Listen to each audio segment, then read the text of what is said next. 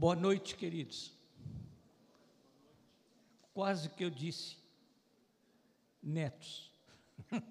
Quase. Eu não disse porque tem algumas pessoas aqui dos quais, das quais eu não posso ser avô, porque aí eu fico velho demais. Vocês que estão aí não querem passar mais para cá, hein? Senão eu fico de lado para vocês e eu não estou gostando disso. Eu tenho uma palavra que me foi solicitada pelo nosso querido irmão Samir. Não é palavra de encomenda por qualquer problema que ele tenha percebido que precisa ser abordado. mas é uma palavra sobre um assunto que tem ficado no passado é, da igreja que se reúne aqui. Não tem sido muito tocado. Mas antes de ler as escrituras e falar sobre esse, assunto, eu quero dizer uma coisa que o senhor me falou quando nós estávamos cantando a canção que repete o salmo, como suspira a corça pelas correntes das águas. E nós cantando aqui apresentamos a Deus o nosso suspiro, desejo de mais da vida dele. E isso é muito bom. Muito bom. Nós vamos suspirar até o dia que nós nos encontrarmos com Ele, na eternidade, ou quando Ele vier nos buscar como igreja. Vamos sempre suspirar. E nós aqui temos uma, uma vida assim, terra a terra, né? No chão, todos os dias Alguns têm que enfrentar uma rotina chata. E, e às vezes no meio do trabalho, da rotina escolar, da rotina de vida em casa também, e tem aquele negócio, né, das refeições, o banho, toda essa rotina de vida com a qual nós nos envolvemos e que nos faz, às vezes, parar de suspirar. Mas nós devemos aprender a suspirar sempre por Deus. Amém? Eu não ouvi amém, eu ouvi só duas pessoas dizendo amém. Amém? amém. Por que, que vocês não dizem sempre amém quando vocês concordam, hein? Precisa alguém aqui na frente estar dizendo assim, amém? Amém? Eu, eu vi um filme de uma congregação negra nos Estados Unidos, que eles não deixavam o pastor pregar três sentenças sem dizer, ah, é isso mesmo. Sabe, eu, eu fiquei pensando assim, poxa vida, pregar sobre aquela declaração constante, é verdade, assim, amém, assim mesmo, amém. Eu digo, poxa, eu acho que se eu pregasse assim, eu ia criar asas, ia sair voando, né?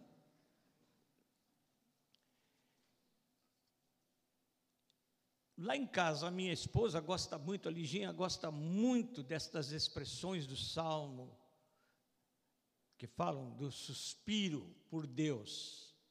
Ela é uma pessoa que deseja sempre mais comunhão com Deus e tem essa comunhão. Eu não estou falando isso com orgulho de, de marido, não, mas com alegria de irmão. Porque ela ama o Senhor e vive só em termos da fé que Deus colocou no seu coração. É... Obrigado. Mas ela constantemente repete palavras dos Salmos. A minha alma anseia por ti mais do que os guardas pelo romper da manhã. Minha alma suspira pelo Deus vivo. Mas eu sempre digo para, para a Liginha, que eu quero dizer para vocês que Deus me falou de novo ali, quando nós estamos cantando. Ele suspira mais por nós do que nós por ele.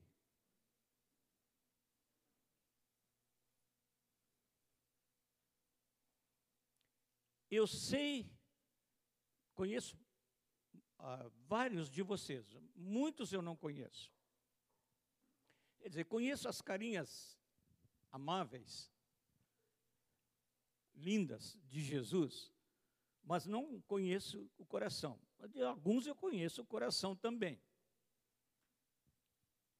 Mas eu sei que alguns de vocês precisam saber que Deus está suspirando por vocês muito antes e com muito mais força, com força eterna, do que vocês suspiram por Ele. Vocês não ficam alegres com isso? Sabe o que é a Escritura? A palavra escrita dois mil anos atrás diz que Ele ama tanto, mas tanto, que o que foi que Ele fez? Hein? Não ouvi deu o seu filho. Agora, nós ouvimos tanto essa expressão que nós já damos isso de barato, esquecemos que a iniciativa, a iniciativa para a nossa felicidade eterna é dele, é de Deus. Quando você diz assim, minha alma suspira por ti, ó Deus, sabe o que, que Deus diz lá no céu? Ele diz assim: Ah, que bom, até que um dia. até que um dia. Que bom, finalmente. Pois há tanto tempo eu suspirava por ti. Há tanto tempo que eu te queria perto de mim. Vocês ficam contentes de saber que Deus suspira por vocês? Hein? Ele falou muito forte comigo aqui sobre isso.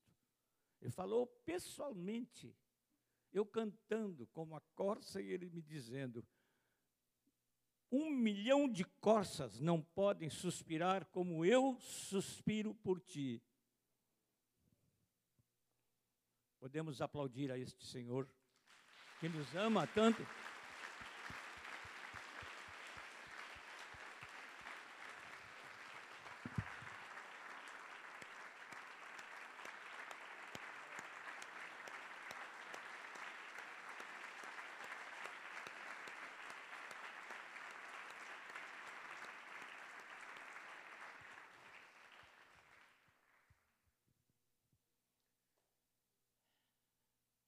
Agora, sabendo isso, a gente fica muito consolado, não é?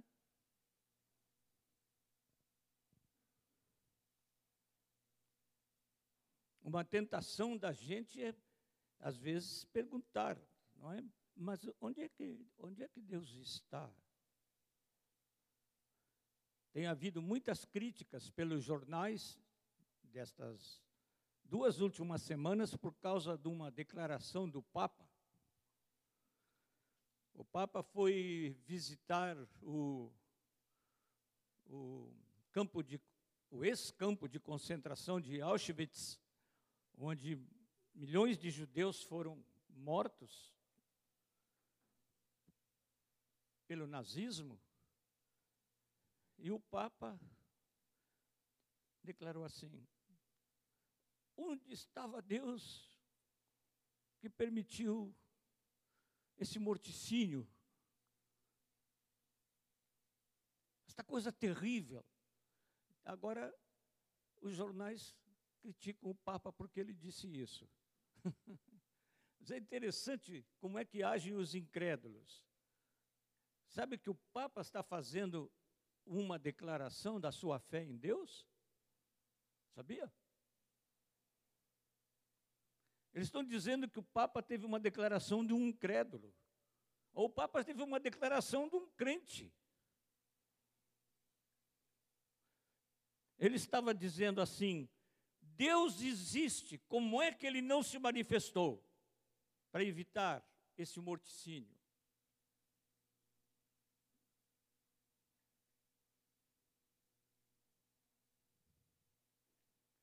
Sabe que eu tenho curiosidade de saber o que está passando na cabeça desse jovem, desse, daquele, com, com isso que eu estou falando. Eu gostaria de saber qual é a resposta que dariam. Ô Davi, você sabe dar uma resposta? É compromisso grande demais ou tu, é, ou tu pode dar uma resposta? Ele está numa indecisão aqui, estende a mão para pegar o microfone e recua. Hein? Não, não tem? Não tem, Gabi? Você também não tem? Mas ninguém tem. Vamos ver. Vamos ver por aqui. É isso, irmão. Dureza do coração do homem. Que? Mas quem é que tem o coração duro? O Papa? É o Papa que falou isso porque tem o coração duro? Tem certeza?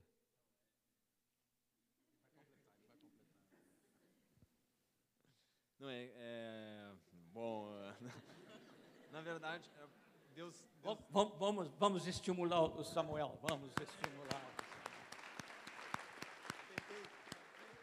Afinal, nós somos irmãos ou não somos? Sim, somos. É, é, que a pergunta era por que, que Deus não se manifestou? É, isso mesmo. E a gente vê Deus não se manifestando é, em momentos da história por causa da dureza do povo, do coração do homem, não temente a Deus e acontecendo atrocidades dessa aí. Então, era isso mesmo que ele queria dizer. Porque alguém muito antes do Papa disse assim: Deus meu, Deus meu, por que me desamparaste? Quem foi? Quem foi? Foi por incredulidade? Ela estava afirmando que tinha um pai. Não é? É que a pergunta do Papa e a pergunta, eu não estou aqui para defender o Papa nem a, nem a Igreja Católica Romana, nada disso. Estou dizendo que era legítimo esse clamor do Papa. Como foi legítimo o clamor de Jesus. Ele estava dizendo que há situações na vida humana em que nós nos perguntamos, nós nos perguntamos, eu não disse vocês, nós nos perguntamos, Ó oh, Senhor, onde estás?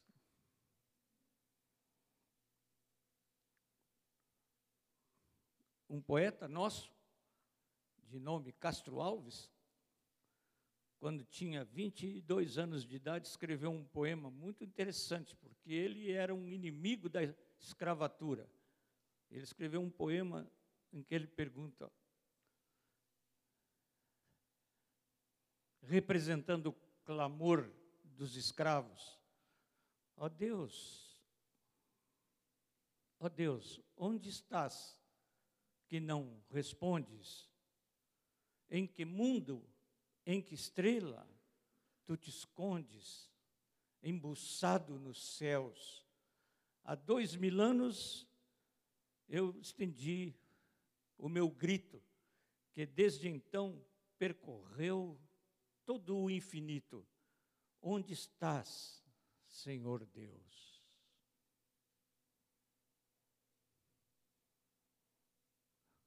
Estava chamando o Senhor de quê?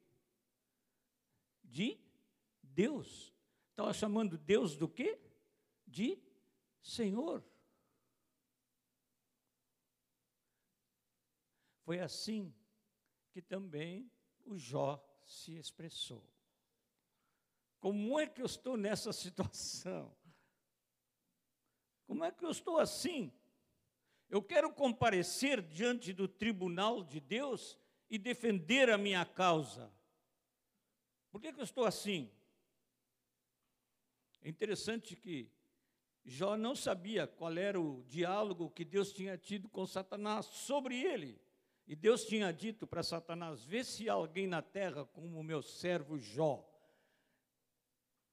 que é um homem limpo, temente a Deus, um homem irrepreensível em tudo. Ora, Deus falando isso de um homem é porque essa pessoa é mesmo assim, não é?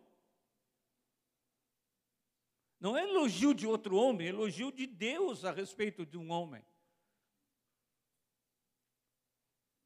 Mas quando veio a aprovação, Jó disse: Eu quero comparecer diante do teu tribunal para defender a minha causa. É que Jó não conhecia, ele era um homem reto e irrepreensível, mas não conhecia bem a Deus. Bem no fim do livro de Jó, ele diz assim: Antes eu te conhecia de ouvir falar, mas agora os meus olhos te veem. Coisa mais interessante sobre Jó é que Deus convenceu o Jó da situação dele falando sobre o crocodilo. Onde estavas tu quando eu criei o crocodilo? Dá uma olhadinha para o crocodilo. Eu criei, vê aquela coisa dura que ele tem por cima, eu criei. Aquelas patas feias e aquela bocarra que ele tem, eu, eu sou o criador do crocodilo. Onde estavas tu quando eu lancei os fundamentos da terra? Deus é Deus, ele faz como ele quer. Amém, meus irmãos? Ó, já estou eu perguntando de novo, né? Ele faz, ele faz, ele é o soberano, ele é o Senhor. Nós cantamos muito, mas quando vem os problemas, aí nós começamos a perguntar por quê. Mas no meio dos nossos porquês está o porquê de Jesus. Fabrício, sabe por quê? Jesus perguntou por quê?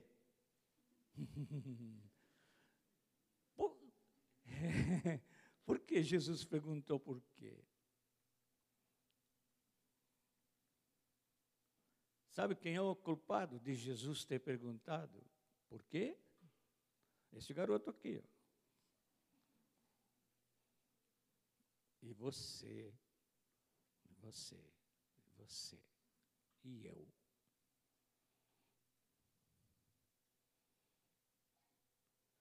A resposta é você agora é o pecado do Moisés.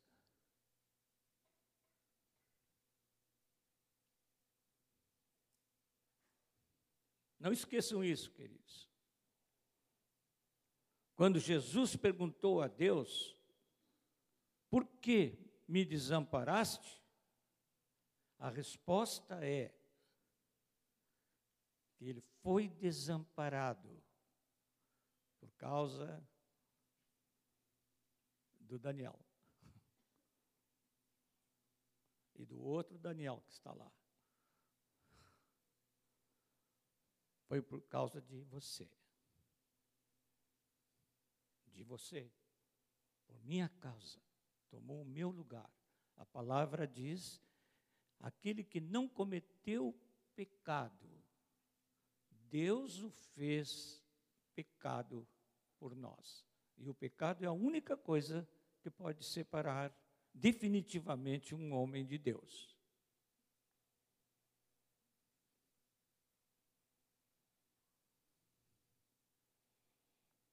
Você nunca pode se queixar do abandono de Deus, nunca.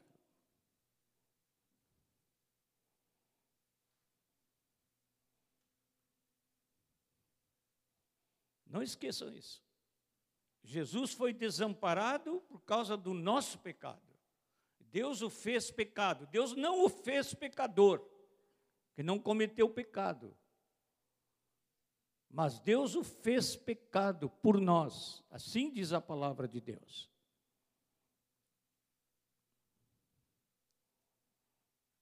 Estou curioso de saber o que, que você está notando aí, meu amor. Ah, tá bonito, tá bom.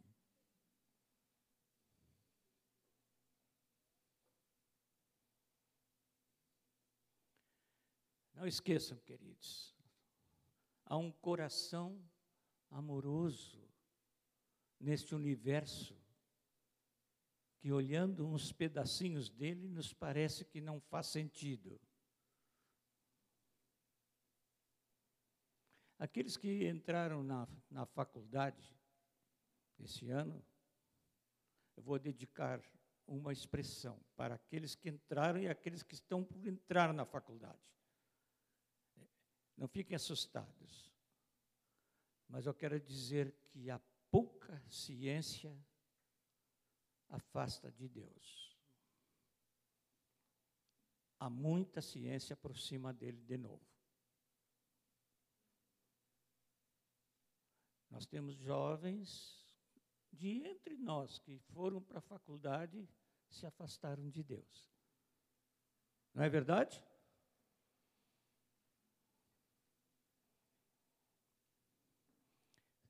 Sabe, o homem com um pouquinho assim de conhecimento fica orgulhoso, pensa que é Deus, que sabe tudo. É, alguns anos atrás, eu descobri uma coisa interessante. Se o meu conhecimento pode ser comparado, pode ser simbolizado pelo tamanho de uma lajota dessas, pode olhar para a lajota. para você compreender bem. O desconhecido é o que está além do limite dessa lajota. Tá certo? A fronteira do desconhecido tem esse tamanho aqui. Agora, se aumenta o conhecimento, e o conhecimento fica do tamanho desse quadrilátero aqui, a fronteira aumentou ou diminuiu?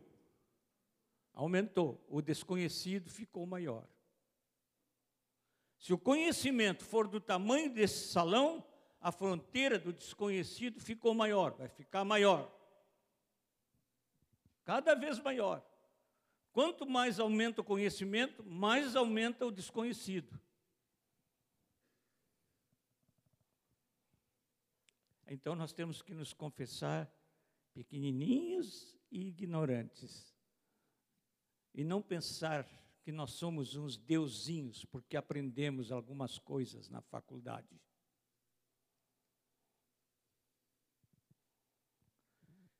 Amém. Agora que eu vou entrar no assunto. Como ganhamos cadeiras novas, são mais confortáveis, porque aqui o encosto cede um pouquinho, a gente fica um pouquinho mais ereto, mas o encosto faz um pulsozinho assim para trás, vocês vão sentir que ela cede um pouquinho, aquelas amarelinhas não cediam.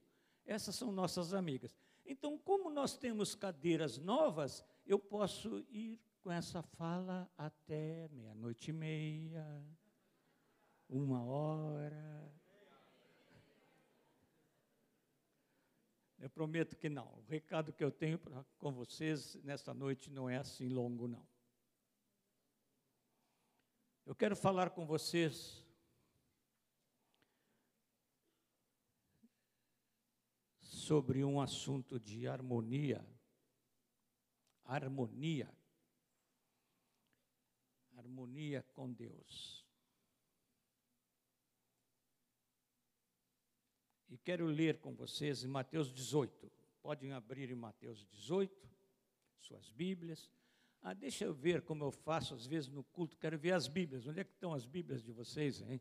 Levanta esse mar de Bíblias aí, amém, amém. Bom, quem não tem Bíblia, a Bíblia é espada, né?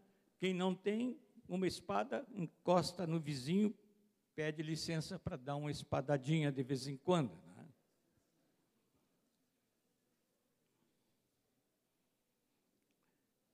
Mateus capítulo 18, versículo 15 em diante. Se teu irmão pecar contra ti, bom, isso, isso é direto com a gente, né? Comigo e com vocês. Se teu irmão pecar contra ti, vai arguí-lo. Arguir quer dizer perguntar, tratar com ele. Né? Entre ti e ele só. Se ele te ouvir, ganhaste o teu irmão.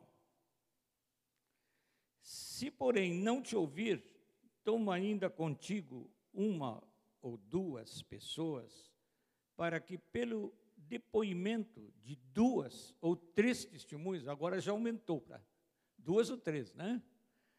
Toda palavra se estabeleça. E se ele não os atender, diz-o a igreja, e se recusar ouvir também a igreja, considera-o como gentio e publicano. Em verdade vos digo tudo que atar, atardes na terra estará atado nos céus. Esse é o sentido mesmo do versículo no original. Tudo que atar tardes na terra, será, estará atado nos céus. E tudo o que desatardes na terra estará desatado nos céus. Em verdade, também vos digo que se dois dentre vós sobre a terra concordarem a respeito de qualquer coisa que porventura pedirem, ser-lhes-á concedida para o meu Pai que está nos céus. Porque onde estiverem dois ou três reunidos em meu nome, ali estou no meio deles. Palavras de Jesus. A primeira parte é simplesmente a aplicação da segunda parte. Isto é, os versículos de 15 a 17 tratam desse, dessa questão de uma dificuldade que temos com um irmão que fez alguma coisa contra nós, nos ofendeu, alguma coisa. E a segunda parte é muito importante. Porque é o princípio para a prática do que está na primeira parte. O que Jesus queria ensinar mesmo, eu creio que por isso que o Samir pediu para trazer essa palavra, o que Jesus queria ensinar mesmo é sobre governar com Ele. Governar com Ele. Vejam, dois ou três, onde dois ou três estão reunidos no nome de Jesus, o que, que acontece? Que, que ele disse aí? O que, que ele disse? Eu não ouvi. Aí ele está. E aonde ele está, está a igreja dele. Onde dois ou três estão reunidos no nome dele, ele está. E aonde ele está, está a igreja dele. Ele está dizendo, Jesus está dizendo, na segunda parte aqui, que a igreja decide coisas no céu É interessante, né? Parece para nós que o céu sempre decide coisas sobre a igreja. Mas Jesus está dizendo aqui outra coisa. Ele disse: se, se nós atarmos uma coisa aqui, estará atado no céu. Essa é a palavra da linguagem original desse, dessa palavra de Jesus. Vamos ver se isso é fato? Vamos olhar as escrituras para ver se isso é verdade. Né? Então vocês podem abrir as suas Bíblias em Êxodo.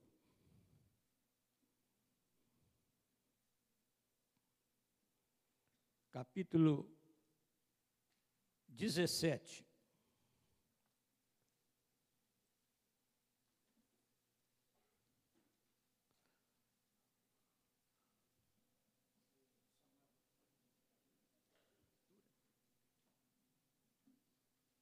Êxodo capítulo 17, de 9 a 11.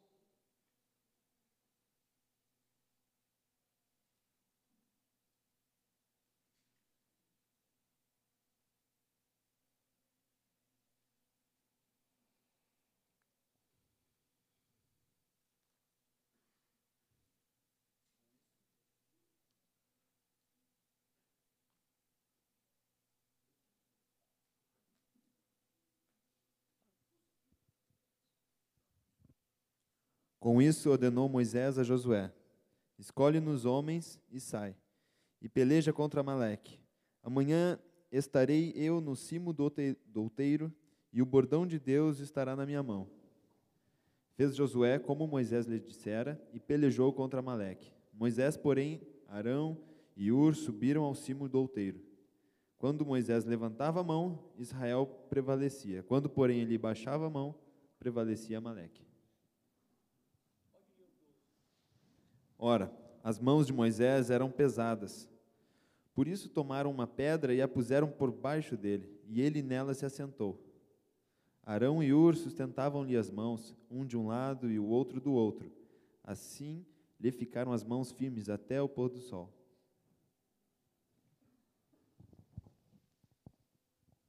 É muito interessante este episódio, porque é um, trata-se de uma guerra. E essa guerra foi vencida por oração. Moisés com as mãos levantadas. Ficou tanto tempo, a batalha durou tanto tempo, que ele não conseguia ficar com as mãos levantadas. Primeiro ele cansou de colocar uma pedra para ele sentar. Ele não tinha uma cadeirinha bonita como essas de vocês aí. Aí ficou sentado numa pedra. E Arão e Ur, dois sacerdotes, ficaram sustentando os braços dele. Não há braço que aguente muito tempo levantado. O sangue vai embora e começa a pesar muito. É interessante. Por que Moisés precisava ficar com as mãos levantadas?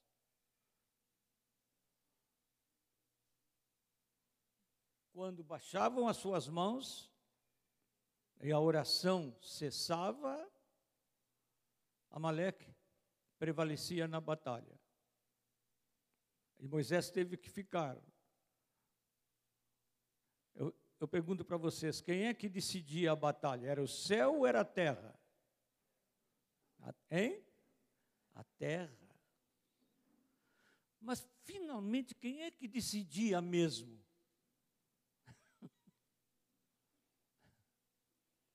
Uma coisa interessante: quem decidia mesmo era aquele que ouvia a oração de Moisés.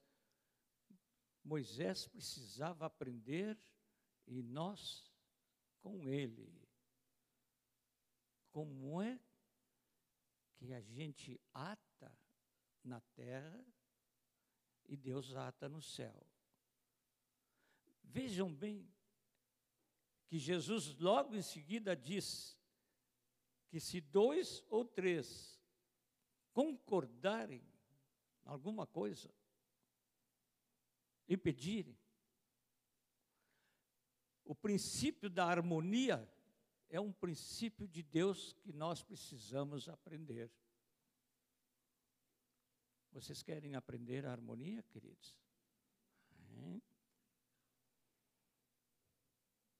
Você tem que conhecer a vontade de Deus, para entrar em harmonia com a vontade dele.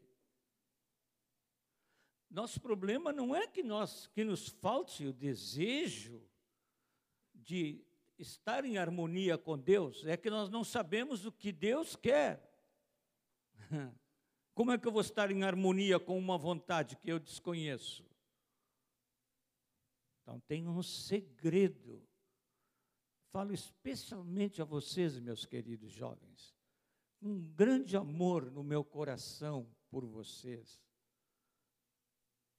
Vocês têm que conhecer a vontade de Deus. Eu tenho que conhecer qual a vontade de Deus.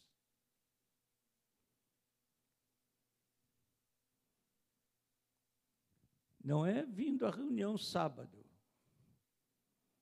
Ah, também ajuda. Ajuda a vir. Estar com o povo de Deus, estar com os irmãos, estar, ouvir a palavra de Deus, nos ajuda a conhecer a vontade de Deus. Mas há duas coisas importantíssimas para conhecer a vontade de Deus.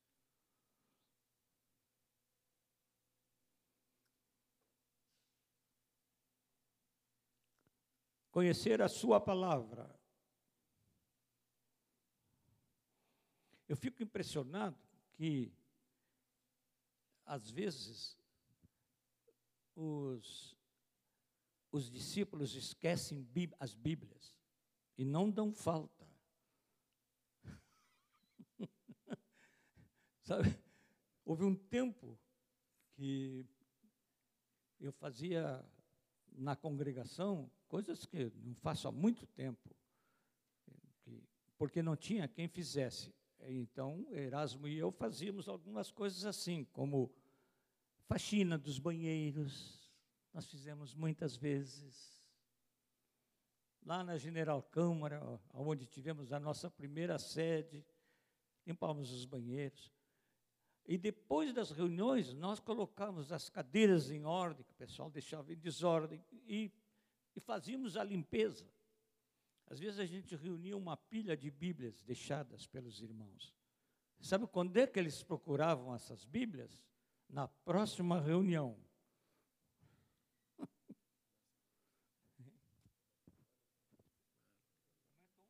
Uma semana sem Bíblia. É, uma semana sem Bíblia era fácil, uma semana, é só uma semana.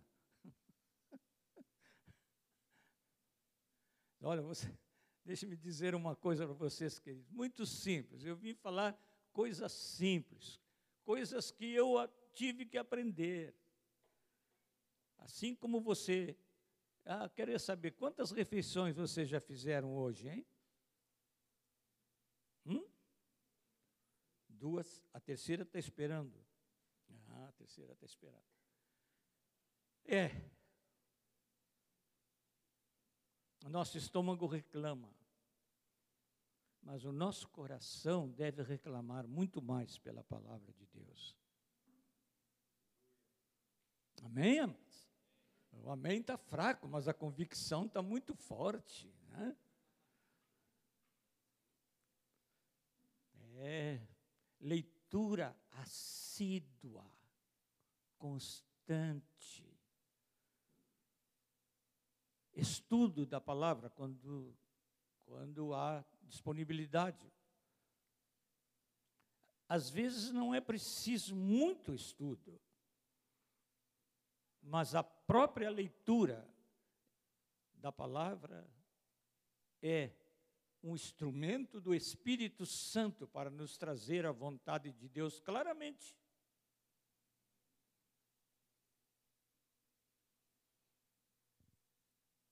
O segundo instrumento conhecer a vontade de Deus é a oração. Como pastor, tenho uma experiência interessante. Hoje, eu fui visitar uma pessoa no hospital e lá encontrei outras pessoas que estavam circulando e, e alguns irmãos. Eu encontrei gente no corredor do hospital que disse: Pastor, põe a mão sobre a minha cabeça e ora por mim. Ah, eu disse: Está bem. Você está precisando de oração? Então, Senhor, abençoa meu irmão. Você não pode depender de pastor para orar. Você pode pedir para o pastor orar, não tem problema. Nós somos irmãos, podemos orar uns pelos outros. Eu, de vez em quando, me aproximo de um colega, de uma irmãzinha, de um irmão, e diz: ora por mim. Mas a palavra tem uma recomendação para nós. Deixa eu fazer uma pergunta para vocês. Quantos de vocês querem obedecer à palavra de Deus? Levante a mão os que querem obedecer à palavra de Deus. Então tem uma palavra de Deus para vocês obedecerem. Orai sem cessar. Olha, não disse assim. Orai de vez em quando, uma vez por semana. Uma vez cada dois dias. uma vez quando você está em necessidade. Não, não diz isso. Diz orai. Como é? Vamos dizer todos juntos? Orai sem cessar. Sem cessar é sem cessar. Ah, mas eu não posso estar sempre falando com Deus. Não, você não precisa estar articulando palavras. Mas a oração pode ser sem cessar, porque você pode viver no espírito de oração ser sensível para se manter, manter a sua vida na presença de Deus. De vez em quando à noite, eu acordo com alguém louvando ao meu lado. Eu digo, ali já acordou, está louvando. Não que nada, está dormindo. Até dormindo.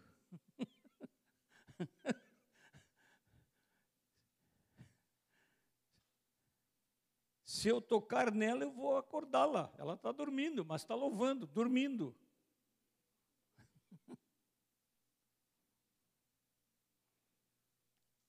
Quer aprender? Tá, depois eu falo contigo. Ele quer aprender a adorar dormindo. Isso vai ser difícil de ensinar porque eu não sei. Eu vou levar ele para falar com a Lígia mas orai sem cessar, palavra do Senhor. E quando você faz assim, encontra um, um texto difícil, mas não consigo entender isso. Eu vou pedir a alguém que me ajude. Você pode pedir, porque nós somos membros uns dos outros. Mas é certo que se você disser, Senhor, me ajuda a compreender a tua palavra, entender a tua vontade para a minha vida. É certo que Ele ajuda. Eu tinha 17 para 18 anos quando eu me converti. Eu tinha 17 anos. Eu, é que eu sempre conto que os 17 já tinha passado porque já estavam completos. Então eu estava entrando no 18º. Tem gente que não gosta de contar assim, né? Porque assim a gente fica mais velho mais depressa, né? E comecei a, a viver a vida cristã a, aos tropeços. Eu não sabia.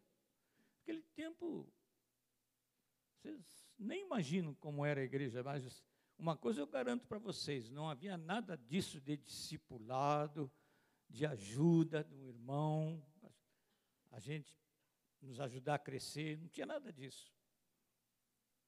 Era difícil, muito difícil.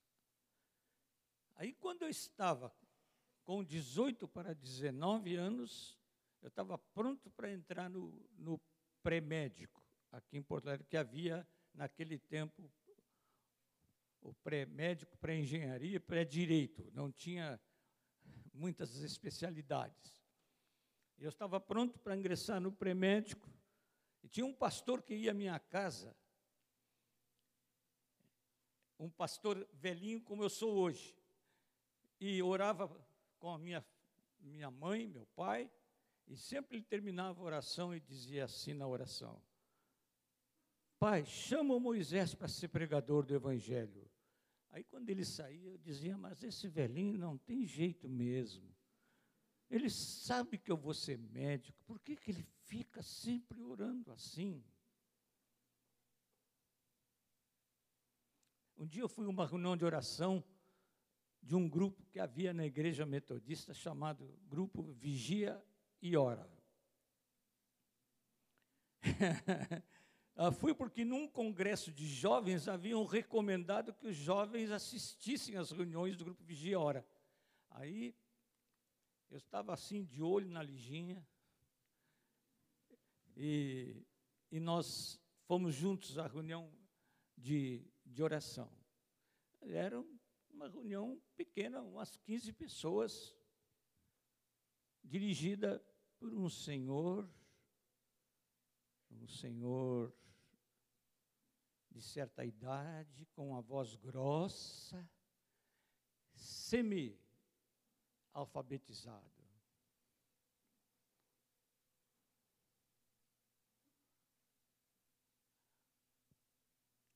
E ele disse: aqui na palavra de Deus diz assim. E começou a ler muito, tropeçando bastante. Mas ele leu: a seara é grande, os trabalhadores são poucos. Rogai ao Senhor da seara que mande obreiros para a sua seara. Aí disse: Agora nós vamos orar. Eu nunca tinha orado em público. É possível que alguns de vocês nunca oraram em público, não é? Eu disse eu que não vou orar. Mas aconteceu uma coisa estranha. A oração começou a fazer a volta, assim, um por um. foram orando, até que chegou na Lígia. A Lígia orou, aí eu tinha que orar. Eu não ia dar esse vexame. Eu achei que não orar era vexame maior do que orar errado.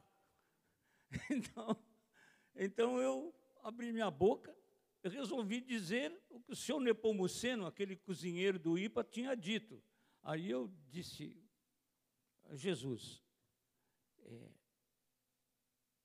manda obreiros para a tua seara, porque é muito grande. Os obreiros são muito poucos. Aí eu disse, Jesus. E disse isso para Jesus e disse, em nome de Jesus. Aí eu disse, ah, mas que é isso que eu fiz? Eu falei com Jesus e disse, em nome de Jesus. Estava preocupado com a minha oração. Sabe o que, que Deus fez? Ele disse assim: então, para com a medicina, porque eu te quero pregando o Evangelho. levei um susto. Eu não podia orar em público e ia pregar o Evangelho. De que jeito?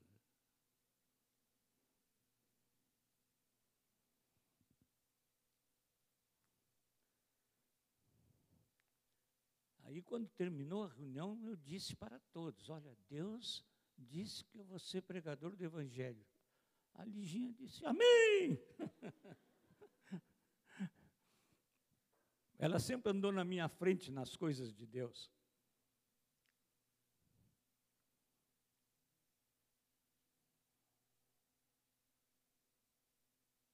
Aí eu fui para minha casa. Foi uma grande luta, meus jovens. Porque eu tinha conversado com o meu pastor. O meu pastor era um americano que pregava de uma maneira que parecia que as coisas vinham aos borbotões. Eu perguntei para ele, Mr. Betts, assim que eu chamava, como é isso que o senhor está pregando? E essa sabedoria Aí parece que o senhor tem tanta coisa para dizer. Ele disse: Olha, de vez em quando, Moisés, ele não falou com essa linguagem que eu estou falando, porque ele tinha um sotaque bem carregado.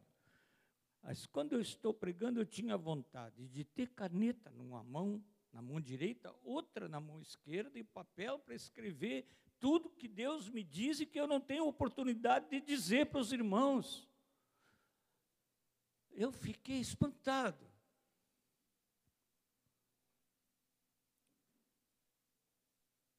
E quando eu voltei para casa naquela noite, eu pensei assim: jamais vou ser como esse meu pastor. Eu não sei nem orar em público.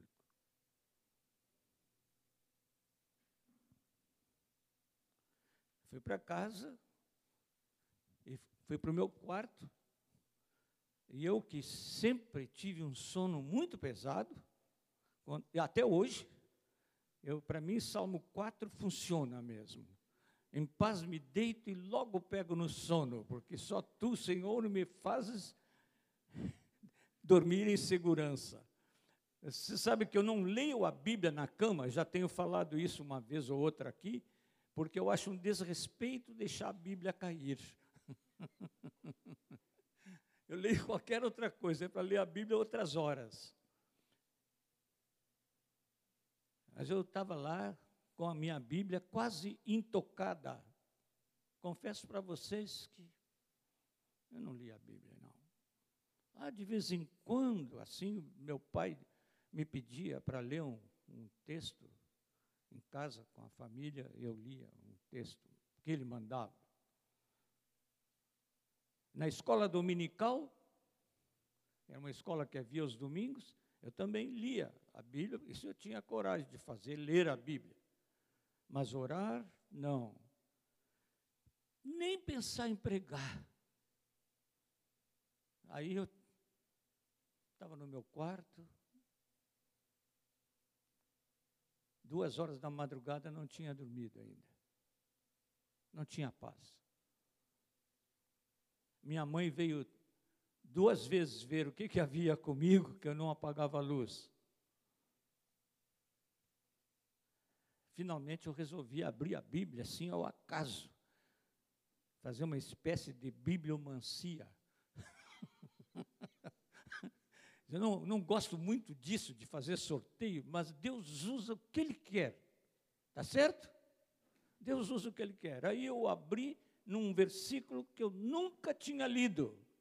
Tiago 1, 5, que diz assim: Se alguém tem falta de sabedoria, e era o que eu dizia para mim mesmo, que não ia ter a sabedoria do meu pastor, se alguém tem falta de sabedoria, Peça a Deus que a todos dá liberalmente e o não lança em rosto e ser-lhe-á dada. Mas é a palavra de Deus, isso é para mim. Eu abri aqui, nunca abri nesse texto, eu tenho o meu dedo assim. Fechei a Bíblia e fui dormir sossegado. Ah, mas houve muitas lutas depois. Fui estudar em São Paulo, na Faculdade de Teologia.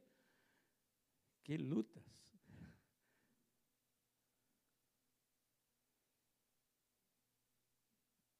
Mas Deus ouve a oração.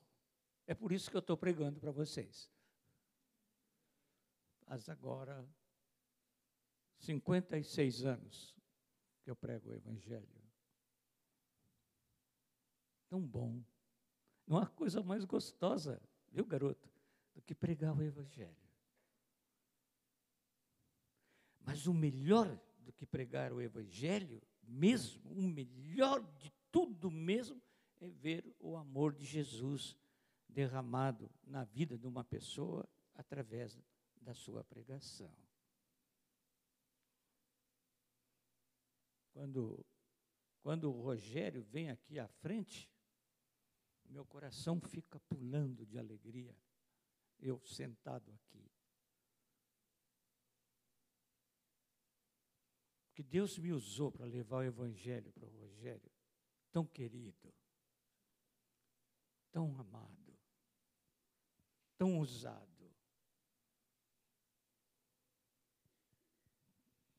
Domingo passado fui impor as mãos sobre um pastorzinho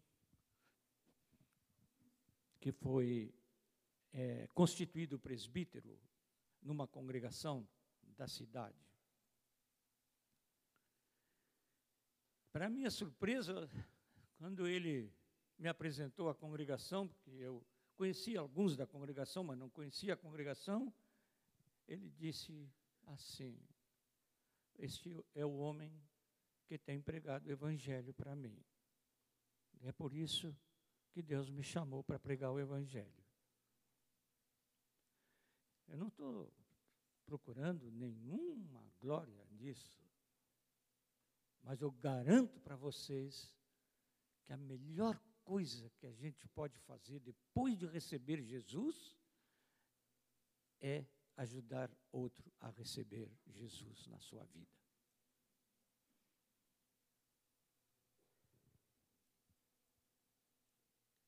Você que ata.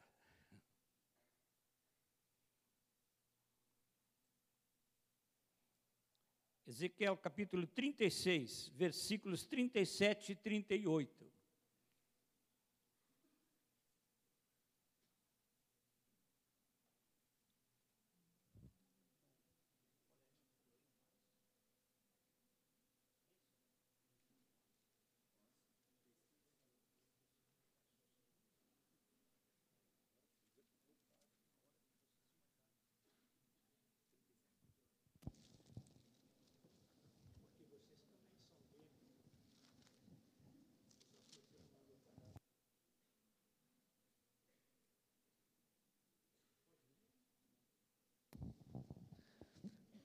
Assim diz o Senhor Deus: Ainda nisto permitirei que seja eu solicitado pela casa de Israel, que lhe multiplique eu os homens como um rebanho, como um rebanho de santos, o rebanho de Jerusalém nas suas festas fixas.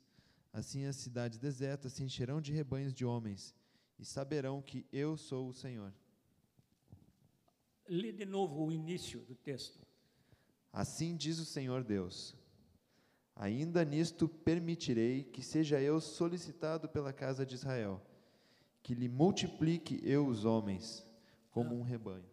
É interessante, Deus diz assim: nisso eu vou permitir que me solicitem para eu aumentar. É muito interessante. Quem é que tinha que solicitar o aumento do, das pessoas em Israel? Quem? Israel. É interessante, Deus não quer agir sozinho. Ele, ele quer que a nossa vontade, que ele, nós conheçamos a vontade dele, para nós agirmos e orarmos de acordo com a vontade dele. É por isso que a leitura da palavra e a oração são fundamentais. Você conhece a vontade de Deus, e aí você pode orar de acordo com a vontade dele. O que Deus quer realmente é harmonia da nossa vontade com a vontade dele. Agora eu queria levar isso para o terreno individual. Você tem que conhecer a vontade de Deus para andar em harmonia com a vontade de Deus.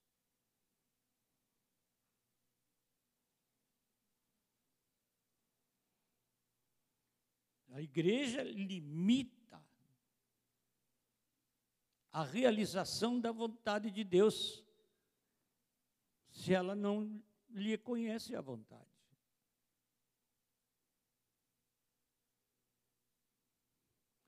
Jesus disse, né? Se dois concordarem, como ele gosta de harmonia. Deixa eu dizer para vocês, assim, abrir meu coração de pastor com vocês. Vocês vivem em harmonia uns com os outros?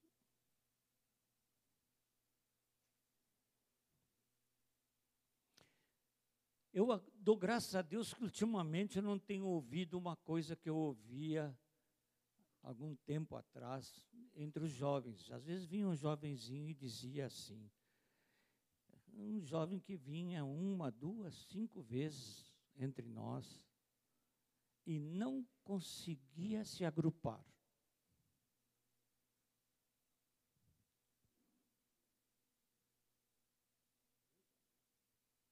O Tom está dizendo que já ouviu isso. Parece que às vezes os jovens têm a tendência de formar umas panelinhas que ninguém entra nessa panela. Isso não é harmonia com a vontade de Deus.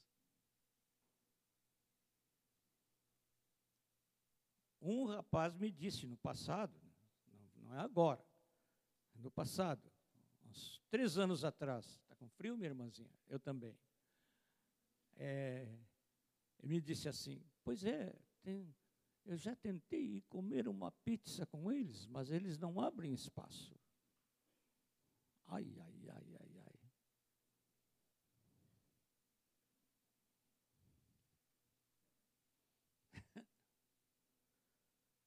Qual é a vontade de Deus sobre isso, hein, amados? Ai, ai, ai, ai, ai, agora ficou feia a coisa, não?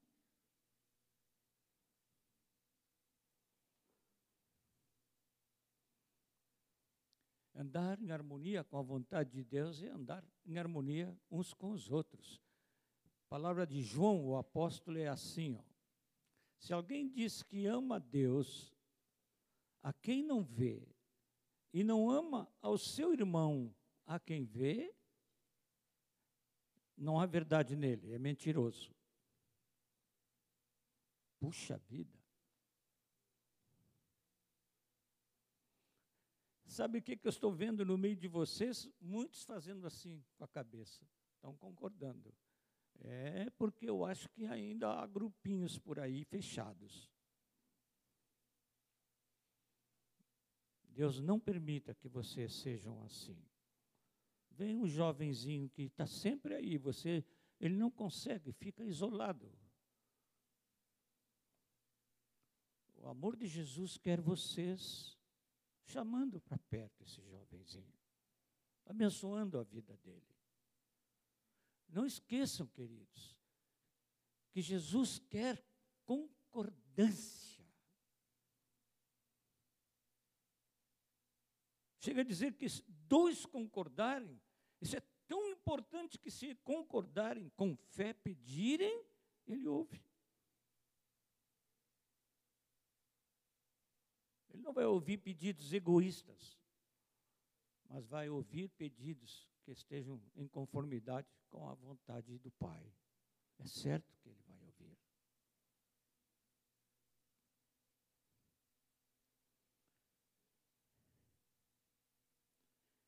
Eu não estou dizendo que a gente não pode ter algumas amizades, você não pode ter o mesmo nível de amizade com todo mundo. Isso é impossível, não é? Nem Jesus teve. Ele tem, teve alguns que ele chamava os que me deste, os que ficavam perto dele. Mas que ele queria ser amigo de todos, queria. Um dia, ele vinha andando numa cidadezinha chamada Jericó. Tinha um homem encarapitado em cima de uma árvore. A Bíblia diz que esse homem estava lá em cima da árvore porque ele era baixinho e queria ver Jesus e havia uma multidão e ele ia ficar escondido atrás da multidão, subiu numa árvore para ver Jesus passar. E quando por ali passou, o bendito mestre lhe disse: Desce, Zaqueu, desce depressa, Quando o bendito mestre por ali, passando, olhando, disse. Essa a gente cantava.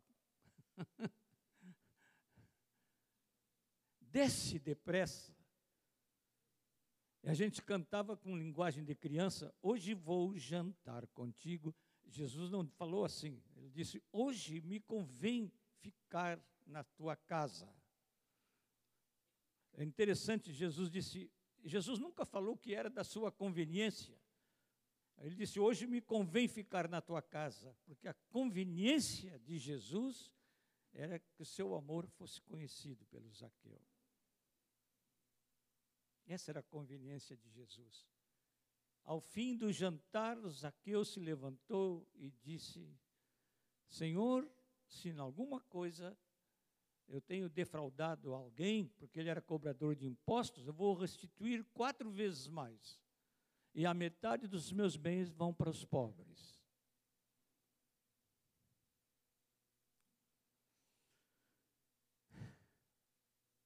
Jesus é assim. Aproximando o homem que estava sozinho. Não esqueçam. Vocês querem ser como Jesus? Aproximem-os sozinhos. Eu sempre tenho falado, muitas vezes já preguei aqui neste lugar sobre isso, que o diabo é o fabricante de solitários. Uma pessoa que fica muito separada dos outros é porque o inimigo está conseguindo fazer um adepto, fazendo a infelicidade da pessoa por andar sozinha. Agora, a palavra de Deus diz assim: o Senhor faz com que o solitário habite em família. É tudo o contrário. E qual é a família que Deus faz com que o solitário venha a fazer parte dela? A família dele, seu povo. Tenho, queridos, especialmente meus amados jovenzinhos, tem muitos adolescentes aqui, abram seus coraçõezinhos para Deus e digam para Ele: Eu quero acolher a todos. Quem quiser repetir comigo, diga: Eu quero acolher a todos. E Jesus vai gostar muito disto, porque esta é a sua boa vontade para conosco. Olha, amados, há muitos assuntos amontoados nos céus. Porque nós não oramos, porque está dizendo que aquilo que nós atamos aqui é atado no céu, que nós desatamos aqui é desatado no céu. Tem muita coisa no céu esperando que nós atemos e desatemos. Há anos atrás, eu fui ministrar num congresso de homens e tinha um homem muito simples, seu Mário, da cidade de Santa Maria. Um homem que não sabia ler.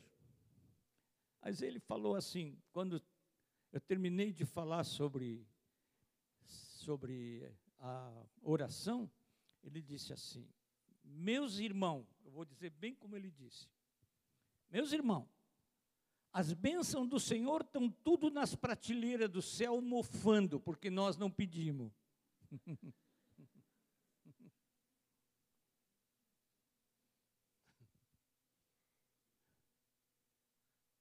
Vamos nos dar mais juntos a oração, concordando com a vontade de Deus? Amém, amados? Pai querido, abençoa meus irmãozinhos. Abençoa a mim também, a todos nós, porque nós precisamos andar em harmonia com a tua vontade. Queremos perseverar, Senhor, na tua palavra e na oração, a fim de conhecermos melhor a tua vontade.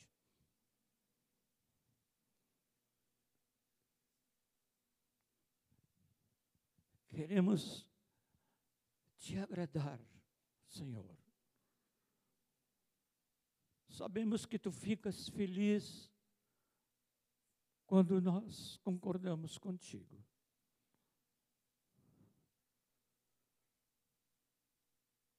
Às vezes, Senhor, nós confessamos que queremos que tu concordes conosco. Mas assim não deve ser. Nós é que precisamos concordar contigo. Auxilia-nos, Senhor. Abençoa meus amados jovens, Senhor. Fortalece aqueles que estão firmes mais ainda, e firma aqueles que estão vacilando. Em nome de Jesus.